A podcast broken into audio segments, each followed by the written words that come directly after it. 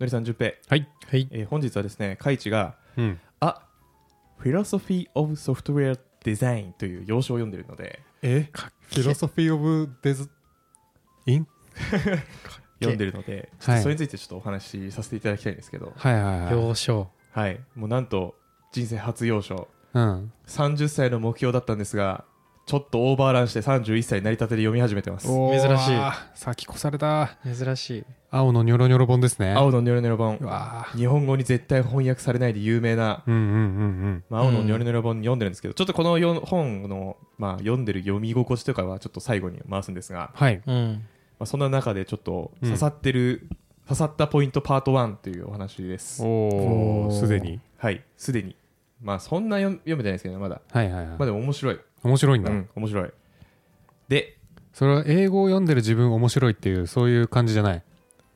最後に話します。その辺ちょっともろもろ、はい。それもいろいろあります。なるほど。はい。じゃあまあ、順当に導入していくんですけど、はい。えーソフトウェア開発者の仕事とは、うん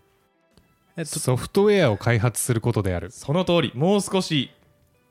具体的に言ってほしい。ユーザーに価値を届けることである。ちょっと抽象化がしましたね、今。まあ、コードを書くことなんですけど、なるほど。うんコードを書く中でも保守性のあるコードを書くことですね。ううんんそれがソフトウェア開発者の仕事です。うんうん。はいなるほど。はい。なので、まあ、ただ動くだけじゃ十分じゃないんですね。ほはい必要十分じゃないうん。で、こういうところが多分個人プログラマーとか学生とかと違うところなんじゃないかなと思うんですね。う。うんうんうんうんうんう保ん。守性を求められる。なるほどね。でもっと言うと駆け出しエンジニアと中堅エンジニアとの違いなんじゃないかなと思うんですよ。なるほど。駆け出しエンジニアは動くものを作る。そ中級エンジニアは動くし保守しやすいものを作るってことですかうそうそうそうそうそうそうはあうんそうそうそうそうそのね、まあ、僕も新卒の頃動きゃええやんという気持ちで作ってましたしはいはい。なんなら動いたらタスク終わったと思ってたんでうんうんで多分研修とかプログラミングスクールもそうなんじゃないかなと思うんですよどうなんですかどうなんでしょうん。割とチェックしますよ。う素晴らしいはい。それはすごい、うんちゃんと変してる数名とかうんうん設計とか甘かったらチェックしますよ。あいいですね、はうい。んそういうのもじゃあちゃんとしてるとかちゃんとしてんだななんか割と僕は学生でやってたんで本当に最初動けばいいやっていう気持ちになってしまってたんですけど、うんうんうん。うんでこの保守性のあるコードを書くっていうのが「あフィロソフィー・オブ・ソフトウェア・デザイン」という本の大テーマうーん。なんですねそうなんだ。はいタイトルデザインというか設計入ってるのに、設計が設計のゴールがそこなんですよそうなんだ。保守性のあるコードを書くための設計なんですねうーん。うまーんなので、まあ、そのこの本のイントロダクション本当に最初の最初、うんうんでこの本のゴールは2つありますとうんうん。 1つはソフトウェアの複雑性の本質を説明することほう。で2つ目が複雑性を最小限にする方法ほうほうほ方法でその複雑性の話をコントロールすると保守性のあるコードが書けるう。っほうていうほうほうほうほうほう。話の流れの本で してなるほど、そういう方法の本なんですね。いやややこ しいややこしいわまあなのでその複雑性に関するうんいろんなことが書いてる本っていうのがこの「フィロソフィー・オブ・ソフトウェア・デザイン」という本ですすごい。うんなんか、なんとなくあの、ボボおじさんのクリーンシリーズと似たような気配を感じてるんですけど、はいはいそういうイメージで合ってます合ってますああ、なるでほど。そのもう別のポッドキャストでの知識ですけど、うんうん深掘りで和田さんと岩下さんが、うんえーっとこの本について話してた時はそのクリーンコードと対をなす本といういう話をしてましたねついえー、マジあ全然違うことを言うあ、全然違うことを言うついなんだ。あ全然違うは言い過ぎかなでも違うことも結構言う秀吉と信長みたいな感じですかそうなんですかわかんないでしそれょわかんない。ホトトギスベースで話しちゃったけあど。ホトトギスベあーなるーほスどはそうかもしらんけど、トトギスベース はい はいうん。どうだろうなでもホトトギスベースでいくと、うんうんあれ別にリアクションですからねなんかリア何かクにショ ンまあ確か何にかにそうですよね向かってるわけじゃなくて、うんあのはい泣かないホトトギスに対する反応ですからね、あれは。あ、そういうことか。はい3体目も出てきそうですよね3体目も出てきちゃいそうだね。ですよ確かに。ねどういうことあの家康ですよね泣くまで待つ派が出てくるかもしれないあそかういうらこ。 ちょっと、すいません、ちょっと分かってないんですけど、流して。はい。っていう、まあ、そのクリーンコードと対応なす本で、うんまあ、これはこれで多分新しい考えが得れるだろうなと思って読んでたりするんですが、うんうんまあ、今日はそのソフトウェアの保守性に大きく影響するソフトウェアの複雑性とは何何かはいっていうのを解き明かしていくのが本日になります。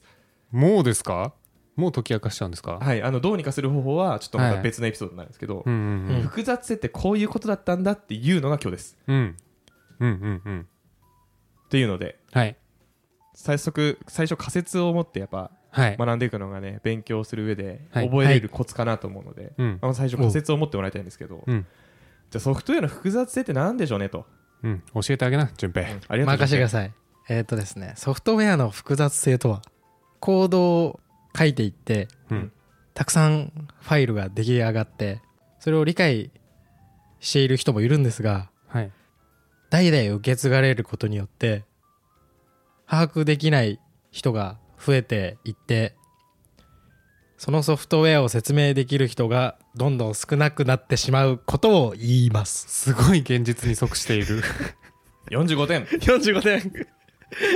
まあ言葉選びが良ければ60点までいけたかもしれない、あ言葉選び良くな かったな分かりづらかったなるほど 記述問題としては分かりづらかった非常に、なるほどね、はい、国語力が確かにね着地がいつ見えるかっていう感じだったから、うんそうですねその理解を今日80まで上げますおおおー多分100の話をしてはい持って帰ってもらうの80を目標にちょっとおなるほどやっていく感じではいおじゃあまあ大枠から入るんですけど、はい複雑性とは何かっていうと、まあ、この本ではシステムを理解したり更新するのを難しくするソフトウェアの構造に関わる全てのものうんうんっていうふわっとした、まあ、概要をお話ししてますお話、記述してますあすいません、ちなみにちょっと本日の話なんですがうんはい僕のフィルターを通した話になってるんでどうしても、はいはい英語から日本語からの開示なんで、英語からの日本語からの開 智はい、開智より先に日本語あ ちるょっと順番わかんない英語からの開示からなのの日日本語本か語だよね多分しかもそなるほのどこれ同じ意味じゃないみたいな英単語を使い分けてたりするんですよやっぱりうーん要所なんであうーんうんそのニュアンスを頑張って調べて頑張って捉えてって言ってやってるんですけど、うんまあ本当のとこ知りたかったら現状読んでくださいっていうなるほど前提で、まあ、今日は、まあ、日本語でライトカジュアルに聞けるっていう前提でちょっとお話します、はいで戻って、うんうんまあ、複雑性はとにかくシステムを理解したり更新したりするのを難しくするソフトウェアの構造に関わる全てのものとうんいう話をしてて、うんうんでなんとこの本複雑性の方程式作っちゃってますえ数式で数式でえー、あれですかどれだけ依存されてるかとどれだけ依存してるかの割り算のやつですか惜しい違いますけあらどちょっと惜しいいやまあちょっと違うか式としてはですね、まあ、システム全体の複雑性を C としますと C ラージ C コンプレキシティそういやどそうですねコンプレクシティコンどっちだろうえちょっと待ってくださいねはいどっちなんでしょうねコンプレックスかはいコンプレコンプリケイティッドかコンプリケ名詞名名どっちもどっちも複雑とか複雑っていう複雑っていう単語で2個使い分けをしててそうなんだもう早そうな速んだ英語力出してきたただこの意味の違いは分かりませんでした僕は、なるほど、はい、もうなんとなく読んでますここは、うーんまあ、いずれにせよ C C で C イコール部分的な複雑性かける開発者がその部分に費やす時間の割合かいえ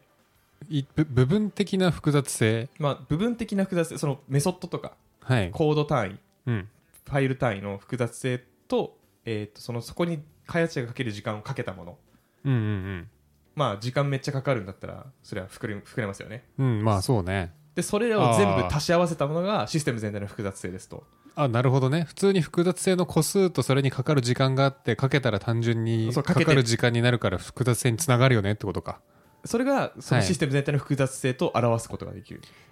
いやいやいやちょっとまだあれですよ部分的な複雑性のカウント方法がなんかいまいちピンとこない、まあ、これはですねやっぱはいりはいはい概念的な話なんで、あそうなんだ定量的に話すよりは、まあ、そうやって複雑性って表せるよねってあーいうところまではまあなんとなく直感的にわかるじゃないですか、まあわかうる、んはいうんで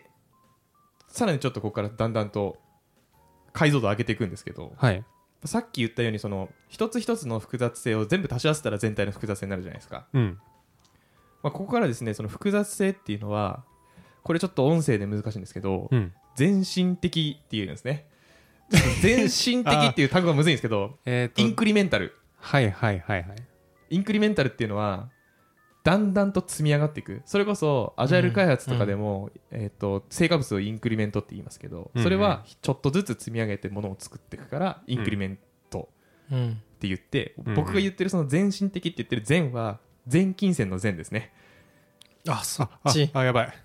二水にあのざ斬撃の斬みたいなやつ二水に斬撃の斬って書くやつ、うんあまあ、複雑さはだから全身的なんですよ懐かしいインクリメンタル、反比例ですねと増えてく反比ってこと例の式ででよく全金線って言われません、うんうん反比例の式まあ、全金銭とはちょっと違うかもしれないけのど、まあ、ではもいだんだん積み上がっていくもの、なので複雑性って一気にできるんじゃないんですよ一つの複雑性で壊滅的なエラーを起こすんじゃなくてあ。、うんうんうん、うん。ちっちゃいものが積み上がって積み上がって積み上がって積み上がって壊滅的なエラーを起こすものすみません、それグラフにしたときに、あの指数関数的になりますかそれは。なりませんなりません。それは発散ですよねえちょっとわかんないです けど。じゃあどこに向かうかによるかもしれないですけど、めちゃめちゃ抽象化するとうん。多分比例になります比例になるんだ。線形的に増えるものはいはい。まあうにょうにょうにょってなりますけどうんうんうん。積み上がっていくものなんで、なるほど。はい、ただ積み上がっていくっていうものだけですなるほど、OK。はいまあ、なので一つのなんでしょう本当に複雑性っていうよりはもう本当に積み上がっていくことが罪うん。お。なので積み上げないようにしていくっていううん。ところが本当にポイントになってくるのがその複雑性との付き合い方というか性質、うんうんこれ複雑性で一つうん覚えておかなきゃいけないこと、本当にあの割れ窓理論じゃないですけど、うん。うん。ちょっとずつ積み上がっていくんでうんうんうん本当にその割れた窓を作らないでうん。ボーイスカウトルールあそうそうそうそうよしよしよしよそうそうしよしよしよし単語だけ喋る機会 みたいなもしかしてボーイスカウトルールですかって いうあのサジェスチョン来てシるリわじゃっん。うんていうのがまあ複雑性の性質ですねで、うんうん複雑性があるとどういう困ったことがあるかというとですね、はい。まあ、さっき順平が言ってたものも、まあ、含まれるんですけど大きく3つ、えー変更箇所の増幅が1つ目うん2つ目が認知的負荷の増大うん。 3つ目、えー、何でしょう想定外の知らないことが増えるうんうんううんんっていうのが、まあ、3つ困ることが起きるとうんこの本では言ってて、まあ、最初の変更の増幅ですねこれは、まあ、1箇所変更するだけで多くの場所がどんどん影響されるとうん。うん。うん影響範囲の特定ができなくてうわここも変わったわーみたいになるうんうんうんうんうん。のが、まあ、へ複雑性で困ること、はい。まあ、これもまあ分かるよねと。わかる。えー、なんでしょう HTML、CC CSS で言うとここの箇所の色変えようと思ったらこっちも変わったーみたいなねあるー。あるんですねうんあるーちょっとあんまり僕触んないんで、うんうんまあありそうだなと思いつつうん。っていうのがまあ変更の増幅うん。で2つ目、まあ、これも分かりやすくて認知的負荷ですね、うん。まあこれ認知的負荷って何なのかというとですね、うんうーんまあ、読んで字のこととしてはあるんですが理解するのにめっちゃ大変ということですね、わかうる。んうん、 if 文で否定をめっちゃ使ったりとかね。あそうそうそうそうそう「if 文で否定使うな」って言われるのもうん。なんかなんでなんて言うんでしょうねなんいい文章がないけど語尾になんとかじゃなくなくないって言った時にど,、うん、どっちってなるうんいや、そう。あの、昨日ちょうど僕、あの、ソースコードでララベルの裏側のベンダーのところ見てたんですよ。はいはいはいちょっと謎の問題に出くわして、そこ読まざるを得なくなって。はいはいはいでそれの式見てた時に、えーこの変数が存在してないかつ文字列じゃない時にってなってるからドモルガンの法則で考 えると、えーこれが存在してるかもしくは文字列の時だからみたいななんかわけわかんないことになってうんうんあの結局わかんなくななりましたわのりさんレベルでもそうなっちゃうんですねドモルが入れるのやばいですねかんなくなっちゃったねいやわかん否なくなるよな定かつ否定はちょっとねわかんなくなっちゃったねあれ条件分岐とか本当に注意が必要ですよね、うっんていうのがまあ認知的負荷はいうんですね、まあ、システムの設計者っていうんですかはいは、まあ、コード行数から複雑性を想定しようとすることはありますよねはいうんうんうんステップ数ってやつですかステッねプ数ってやつなのかなちょっと待ってくださいステップ数ってやつですねステップ数ってやつですね、ははいでこのやろうとしてるけど本書曰く、まあ、これは認知負荷に関連するコストを無視してると言うてましてうん例えばフレームワークを使ったコードって数行で書けるけどそれらを理解するのってとても難しいとうんうんまあ、抽象化されてるから確かにうんなので行数でその認知機負荷をまあに関連するあ違うわ複雑性を計測しようとするのはうんまあ違うよねって話をしてます、うんなるほどねうん、うんうんより多くのコード行数を必要とするアプローチが認知負荷を軽減するために実際にはよりシンプルであることが分かりますって話をしててうんうん僕はこの1行を読んであなんかちょっとクリーンコードと違うかもしれないなと思い始めてますなるほどねいやこれなんかすごいむずいなと思うんですけど、はいミクロで見たらそうかもしれないけどマクロで見た時に統計的に優位な値出そうだなっていう感覚はちょっとありますねえっ、ともう少し言っちゃんとちょっと解説お願いしますえっとミクロで見た時にそれに当てはまらないケースはいっぱいあると思うんですけど、えっと、その案件を何個も集めた時に、まあ、結局コード行数多い方が複雑なプログラムは多くなるんじゃないかなっていう統計データ出そうだなっていう感覚もありますうーんえっと複雑って言いましたはい、どうなんだろうななんか例えばですけど、うん、循環的複雑度っていううんうんうんワードがあってその条件分岐の数でうんえー、とバグの出やすさみたいななんか複雑性を計測するみたいなのありますけど、うんへえなんか行数よりもなんかそまあでもそっか結局複雑なやつは行数多いのか確かにそうかもしれないっていうなんか両方の視点ありそうだなってのはちょっと思いましたね。まあ、そうですね過度な抽象化も良くないけどうんでも過度な抽象化すらしない人たち多分とんでもないことになってるぞってことですよね、うんうんまあ、それはありそう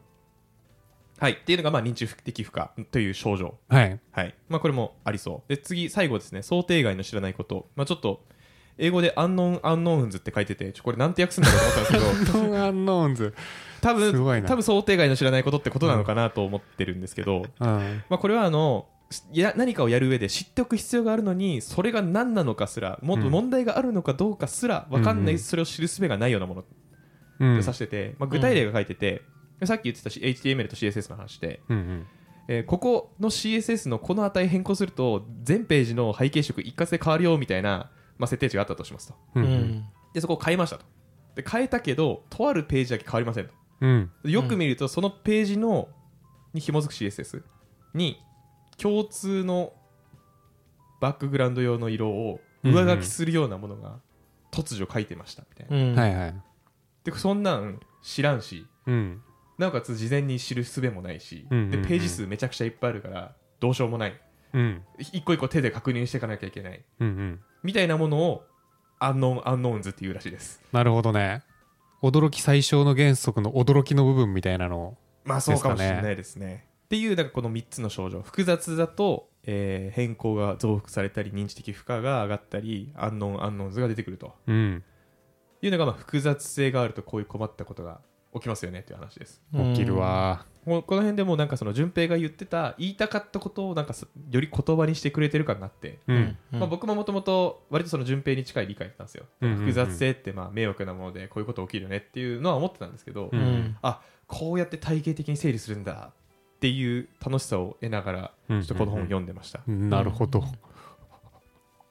で、はいじゃあ複雑性が何って話とあるとどう困るかっていうのが分かりましたねとうんじゃあ原因を探っていきましょう原因なぜ起きるのかっていう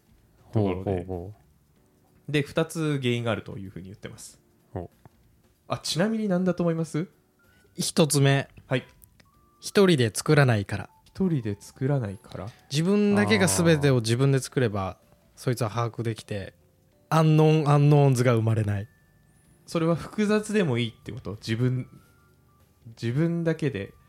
作ってれば自分が全部把握してれば複雑でも良い違う違うんですけど違うんですけどいいよお言葉にしてみて2つ目でうん複雑にしないようにするっていう何かを言いたいんですけどうんでできませんちょっと待ってちょっと待ってちょっと待ってちょっと待って俺え今複雑性の原因聞いてる んよ複雑性の原因聞いてんのに複雑にしないようにするって何ギギブギブアップですブアップでギすブアップですう複雑性の原因それははいギリギリの納期です一つ目ギリギリの納期はい二つ目2つ目エンジニアの主体性の欠如です 本書きそうな勢いだなはいエンジニアの主体性の欠如みたいな ありがとうございますはいもうちょっとまあでも同じぐらいかな理由とこの本ではですねはい2つ、一1つが依存性依存関係うんうん2つ目が不明瞭さうんっていうふううに整理してます、なるほどもうちょい抽象的なレイヤーでよかったってことか、まあこれそうかもしれないはいいやまあでも結構依存性はと不明瞭さは割と具体的だなと僕はちょっと捉えててそうなんだそのココードにフォーカスしてるじゃないですしてるじゃないですか、うんエンジニアの時間がないとかはもうエンジニアの問題なんでちょっとアクティビティにフォーカスしちゃってたあかそもうしそうそうれないあそうそうかもしれないですねで最初の依存性、まあ、依存性っていうのは、あのーメソッド同士で依存してるとか、うんうんうんまあ、そういうは全般で、うんまあ、そんなん完全に排除することはできませんと、もちろん、うんうんうんで依存性が入る入り込むように設計しますと入り込むように設計しますあの普段うんみみんな、うんうん僕もそうですしそういうもんじゃないですか、うんまあ、ただ一方でその複雑性を減らすコーディングをするっていう観点で言うと、まあ、依存性を減らすっていうことをやっていかなきゃいけないほうほですようなるほどはい、うんまあ、ただそんなんゼロにするのは無理なんでうんシンプルで適切な依存関係を作っていく、そこだよね、はい出たなんか出た出た少なければ少ないほどいいわけじゃないなっていう感覚があるんですよねはいそうですそうですでまあこれはですね、まあ、あの本当に依存関係を作るときにこれって本当に適切な依存関係なんだろうかっていうのをまあ一時いちいちというか都度整理しながら、うんうんまあ、やっていく必要があるらしいんですがちょっとその辺のテクニックはちょっとまた別のエピソードでって感じで、おーはい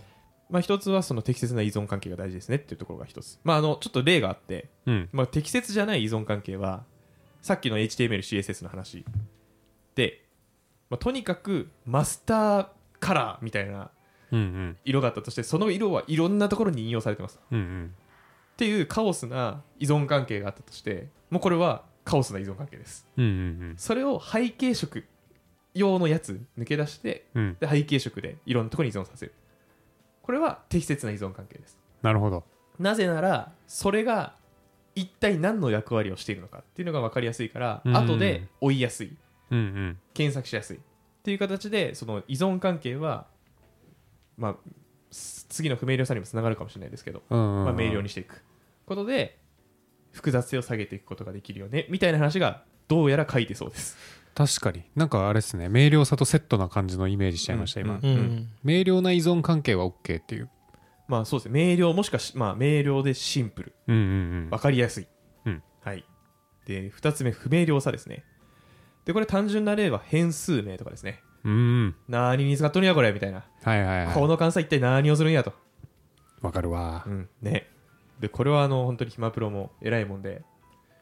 この不明瞭さに立ち向かううんあのコンテンツとかもありましたからねもう今やってない命名選手権とかあもうああれはもう複雑さ下げるためにやってたんで我々そうですよはい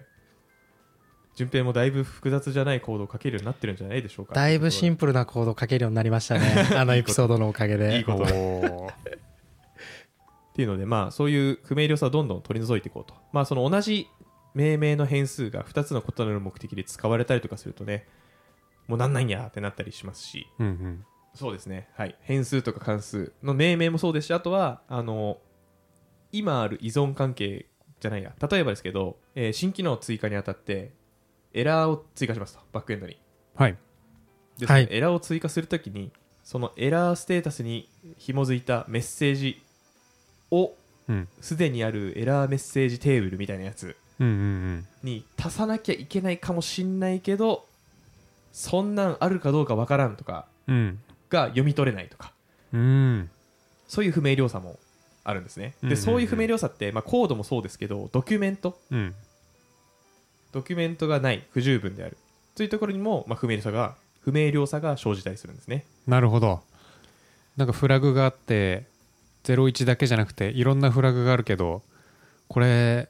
2だと何なのみたいなあそうそうそういうやつそうそうそうそうそうはいそれも不明瞭さですよね、うん書いとけようんうん回答系はコメントアウトでとか、うんううんーんまあ、コードのコメントアウトで書いてるやつドキュメント違うんですけどとかねあああるねそうそういう不明瞭さもねあの減らしていくことで複雑性というのはまあやっぱ減らせるとうん原因なので、まあなのでなんか本当にちゃんとすることを求められるというかうんなあというのをちょっと感じてたりしましたはいっていうのでまあふ以上2つがこの複雑性の原因依存性と不明瞭さはいで、まあ、それがああると、まあ、変更の増幅認知的負荷、うんえー、アンノンアンノンズが出たりとかして、まあ、どんどんものを作ったりバグを修正したりするのが大変だよ、クソ大変になるからもうちょっと分かりやすいシンプルなシステム作ってこうねっていうのが、まあ、この本うんというので本日複雑性の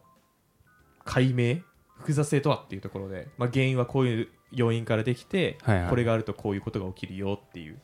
ちょっとお話をさせていただきましたなるほどねうわこれ絶対好きな内容の本だわこれね面白くて、うん本当に面白くてえっとまずめっちゃ薄いですらしいね Kindle だからねあの全部同じ薄薄さに感じるんですけどあの Kindle で174ページぐらいなんで薄いうでんなおかつですね、えー内容が適度に新しくて僕の中で今う年んあの僕結構システム設計とかの本読んでたんでうんうんこの本でこう言ってたことこれだとこう言ってんだみたいなうんでこの本に関してはそのいい設計は複雑性っていうアプローチではい論ずるんだとかうんうんそういう面白さがあったりとかだと単語が簡単なんか分からんけど全体的にそうなんだあのーデイリードットデブとか読んだんですけど、うんデイリードットデブより読みやすいテイリードとデブ一一文ごとになんか見たことない単語出てくるよねまあそうそうそう、うんそういうのありますよねなんか僕は多分トイック何点ぐらいので今、まあ、500とかから500から600ぐらいだと思うんですけど今はうんうんうん一生あたり分からん単語を多分6個ぐらいええマジ6個とか7個とかですうーんで多分ここからだんだん減っていくんでしょうからうんうんうん徐々に読みやすくなりそう、うーんなんか本当になんでしょう技術書初めて要所で読んだんですけど、はいはわなんでしょうもう本ですでに読んでるんでいうんなんとなくわかるんですよあこの単語多分日本語で言うとこれだわみたいな、はいはいそはいの技術書で読んでる知識があるんでうんうんでなんか僕かつてすごく英語苦手でうんそうのん大学入試とかも、多分当時日本語の本読んでたらうん英語もっとできたんだろうなと思いましたうん日本語の本読んでたらああそういうことかはい情報の紐付け力がなんか圧倒的に高いんですよ今の方が、はいはいはい日本語の本読んでるおかげでうんうんで日本語の背景知識があるんで技術的な、で結構それに近いことがまあいっぱい書かれてるんで、うんすごくわかりやすいなんか複雑性って言って単語を言われたとしてもイメージできるじゃないですか、さっきの順平みたいに多分こうプログラミングソフトウェア開発における複雑性ってこういうことを言っててうんで原因もこういうことだろうなってなんとなく想像つくうんと思ってて、うんでそれっぽいことがまあ書いてるとなるほどねその背景知識あるのとないのだと同じ文章を読んでも全然入ってくると違うよね的な違ううんであと僕並行してもうまた単語を勉強してるんですけどうん英単語うんうん英単語を勉強するより全然単語覚えれる、なるほどねうんインデックスがすごいから確かにこの本というか本というか本か文章だと、うんうんっていうのはすごい思ってなんかエンジニアで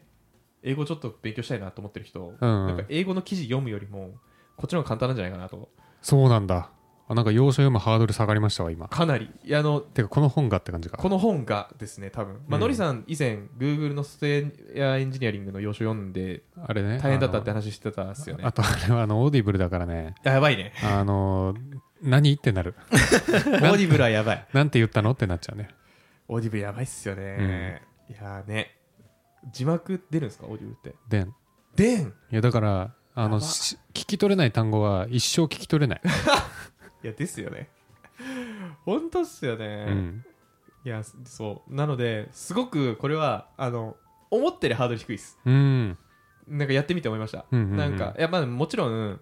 日本語で読んだらマジ一瞬で終わるんですよ一生うんうんううんんそれよりはめちゃくちゃ時間かかるんですけど、はいはい、まあ、とはいえそんなにかからんおーし情報密度が高い結構あの僕今日お話ししましたけど、うん割とそのまま喋ってるんでおなんか読みやすいです本当にうんうんうんエッセンスって感じでっていうのでちょっとすごくおすすめですしあとなんか要所読むの悪くないです今んとこうんいや絶対いいわ別の本は分からんっす自尊心とかも上がりそどうでしょうねちょっとあのこれ自尊心レベルで言ううと、はい一1個前のあのチャット GPT の本読んでる時の方がなんか自尊心高かったですそうなんだ、 えどういうこと、いやあのうん、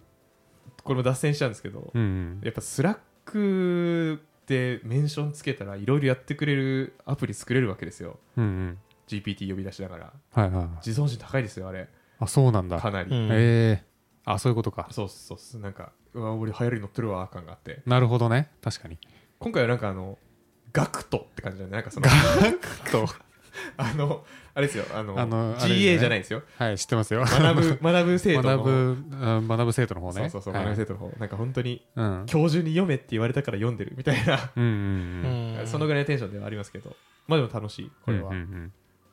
なのでなんか興味ある要所を読むのいいなって30超えてやっと気づいてああ、なんかもっと早くやれるとよかったなと思いながらまあ人生今が一番若い日だからいっかっていうそれだよね話ですねうわそれいい言葉本当にうんあのー今日一番若いからなそうです誰だっけ学徒、えー違うないっぱいいますね、学徒。 えっとライオンの人ライオンの人、大西ライオンえー違いますえ両ラ学イオ長ンキング。あ、はいはい。あラリイベオ大ンの人ってリベ大そういうことあかそうリベ大の両学長の、うんえーエンディングに絶対言う言葉あ言いますそうなんだそう人生今日が一番最一番ん人生今日が一番若い日です言いますね。へってえ言ってまあいろいろチャレンジしていこうっていううんのを僕のもうもう大事にしてるんで、なるほどうんちょっといいですかそれアップデートして僕俺もちょっと思ってたんですけど、うん今日が一番若い日をアップデートして、えー明日が全盛期っていうのが僕的にアップデートなんですけどちょっと待ってどうすかこどういうこと今日レベルアップしたら明日のが強いよねってことれまあ、常に明日が最強っていう今を超え続けていってるっていう、ああああそういうことね、はそいういうことです、はい今若いかつうん頑張ってその一番良かった日をうん翌日超えているっていう明日が全盛期がなるアほどップデーねトしました、今日の順平昨日と比べてどうあの際どいな 際どいないやこれからよ、うん昨こ日れから酒飲んでたこかれらからな今日ポッドキャスト撮って